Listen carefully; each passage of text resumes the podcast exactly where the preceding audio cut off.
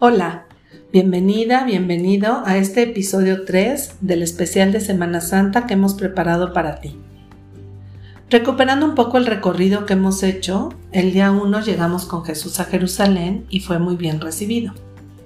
El día 2 volvimos a Jerusalén y fuimos al templo, donde Jesús con radicalidad hizo un gesto que sorprendió y cuya finalidad fue recordar el verdadero sentido del lugar de encuentro con Dios, una casa de oración y no un mercado de opresión.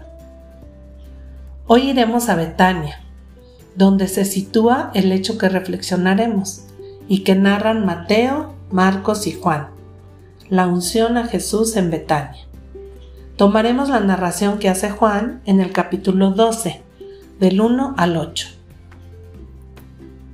Seis días antes de la Pascua fue Jesús a Betania, donde vivía Lázaro, a quien había resucitado de entre los muertos. Allí le ofrecieron una cena. Marta servía, y Lázaro era uno de los que estaban con él a la mesa. María tomó entonces una libra de perfume de nardo auténtico muy costoso.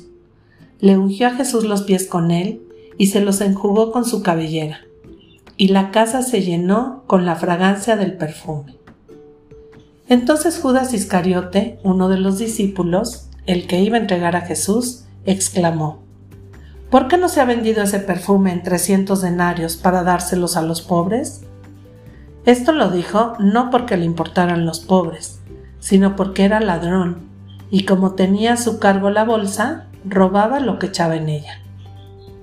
Entonces dijo Jesús, déjala, esto lo tenía guardado para el día de mi sepultura, porque a los pobres los tendrán siempre con ustedes, pero a mí no siempre me tendrán. Mientras tanto, la multitud de judíos que se enteró que Jesús estaba allí, acudió no solo por Jesús, sino también para ver a Lázaro, a quien el Señor había resucitado de entre los muertos. Los sumos sacerdotes deliberaban para matar a Lázaro, porque a causa de él muchos judíos se separaban y creían en Jesús. Palabra del Señor.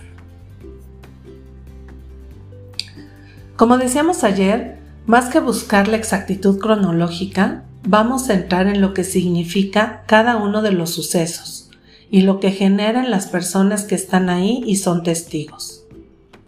Juan nos dice que Jesús llegó a Betania seis días antes de la Pascua por lo que podría ser que esto se haya vivido antes de su entrada a Jerusalén. No lo sabemos con certeza. Lo que sí sabemos es que sucedió, y en eso nos vamos a concentrar. Te invito a usar tu imaginación para viajar a ese lugar especial, sinónimo de cuidado, protección y aceptación. En Betania vivían tres amigos de Jesús, Lázaro, Marta y María que eran hermanos entre sí. Ahí en Betania Jesús podía descansar, recuperar fuerzas, disfrutar de la amistad sincera. Seguramente fue ahí en varias ocasiones y siempre fue muy bien recibido. Él y su grupo más cercano, pues Jesús nunca estaba solo en su caminar.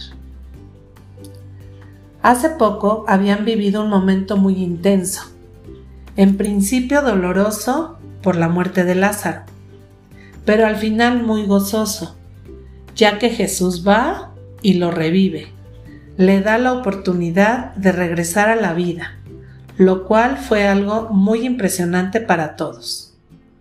Todo parece indicar que esta cena que le preparan es en agradecimiento por haber devuelto a la vida a Lázaro.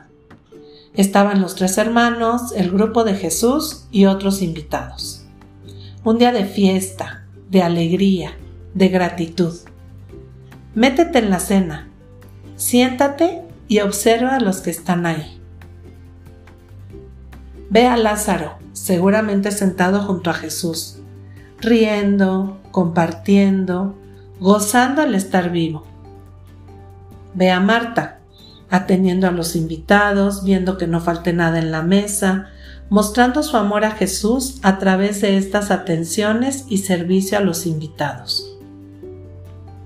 Y ahora, fíjate en María.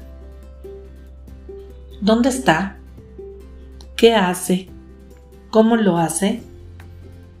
El Evangelio dice que María de Betania tomó una libra de un perfume de nardo auténtico muy costoso, que seguramente ya tenía preparado desde antes al saber que Jesús venía en camino hacia su casa y desde que estaban organizando esta cena en su honor.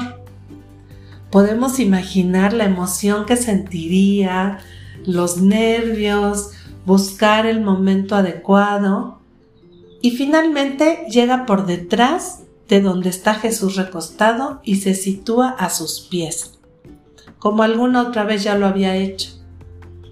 Pero esta vez no para escucharlo, sino para ungirlo. Lava sus pies, los unge con el perfume y los seca con sus cabellos. Marcos dice que no quitó el sello del frasco, sino que lo rompió por el cuello alargado que solían tener estas vasijas para que nadie más lo pudiera aprovechar. Símbolo de totalidad, lo derrama abundantemente hasta la última gota. Marcos dice que primero en su cabeza y Juan dice que luego en sus pies. Hay un detalle importante que escribe Juan y dice que toda la casa se llenó de la fragancia del perfume. Es un hecho que se impregna no solo en todas las personas que estaban ahí, sino en la misma casa, que deja una huella. Es bueno recordar que era costumbre de la hospitalidad de Oriente honrar a un huésped ilustre con agua perfumada después de lavarse, y eso lo hacían los sirvientes. Aquí vemos que lo hace María, como una muestra total de amor y agradecimiento hacia Jesús por su persona, por su cariño, por haberles devuelto a su hermano Lázaro. María se sitúa como discípula al ponerse a los pies de Jesús y con ese gesto, sin palabras, le agradece profundamente todo. Seguramente esto produjo diferentes reacciones en los invitados.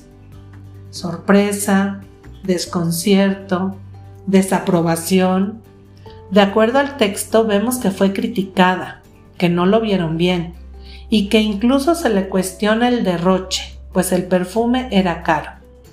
El texto pone a Judas criticando ese gasto. Y sin embargo, lo más sorprendente es la actitud de Jesús. Te invito ahora a mirarlo a Él. Jesús se deja hacer no rechaza la presencia de María. Se deja tocar, lavar, ungir. Su actitud es la de recibir.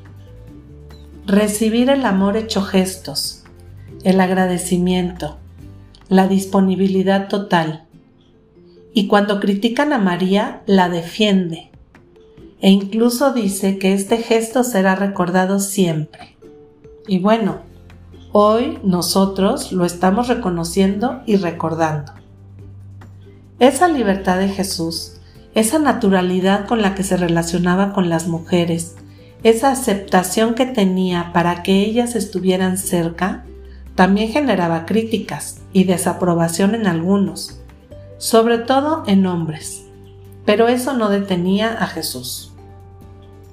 Seguramente Jesús se sintió muy amado por María de Betania. Sentiría consuelo en su corazón, sentiría confirmación de su misión. Recordemos que Él fue totalmente humano y estaba en un momento fuerte de tensión, donde los poderosos buscaban cómo eliminarlo, y cada día lo vivían con incertidumbre. Así que esta cena, rodeado del amor de amigos, Lázaro junto a él, Marta sirviendo la mesa y María ungiéndolo, tuvo que ser algo que se quedó grabado en su corazón y que le dio fuerza para lo que venía.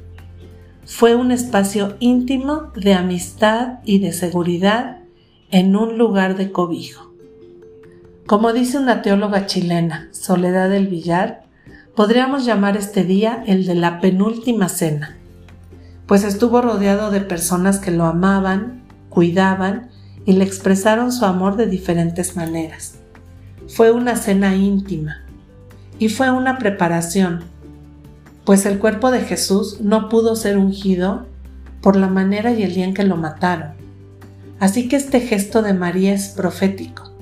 Se adelanta y unge el cuerpo de Jesús, lo prepara para el final. En lo personal es una escena que me fascina.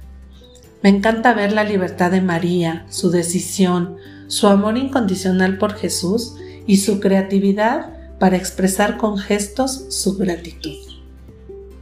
Algunos piensan, y yo coincido, que Jesús aprendió de las mujeres al estar tan cerca de ellas y que este gesto que María hizo con él, después él lo copia y lo realiza con sus amigos más cercanos, en lo que llamamos el lavatorio de los pies durante la última cena.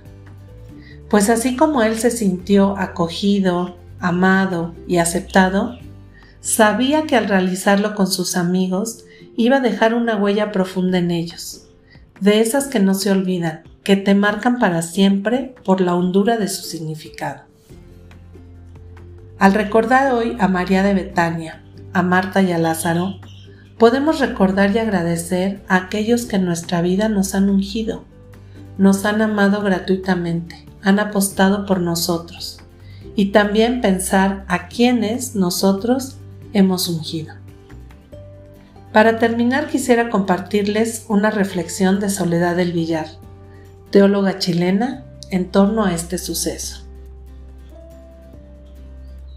Y ella dice, esto me recuerda que ungir o perfumar a otros es una manera de recordar la sacralidad y dignidad de cada ser humano, y especialmente de quienes están condenados a muerte como Jesús, por la pobreza, por la violencia, por la discriminación, por el uso injusto y opresivo del poder, por el silenciamiento y el olvido.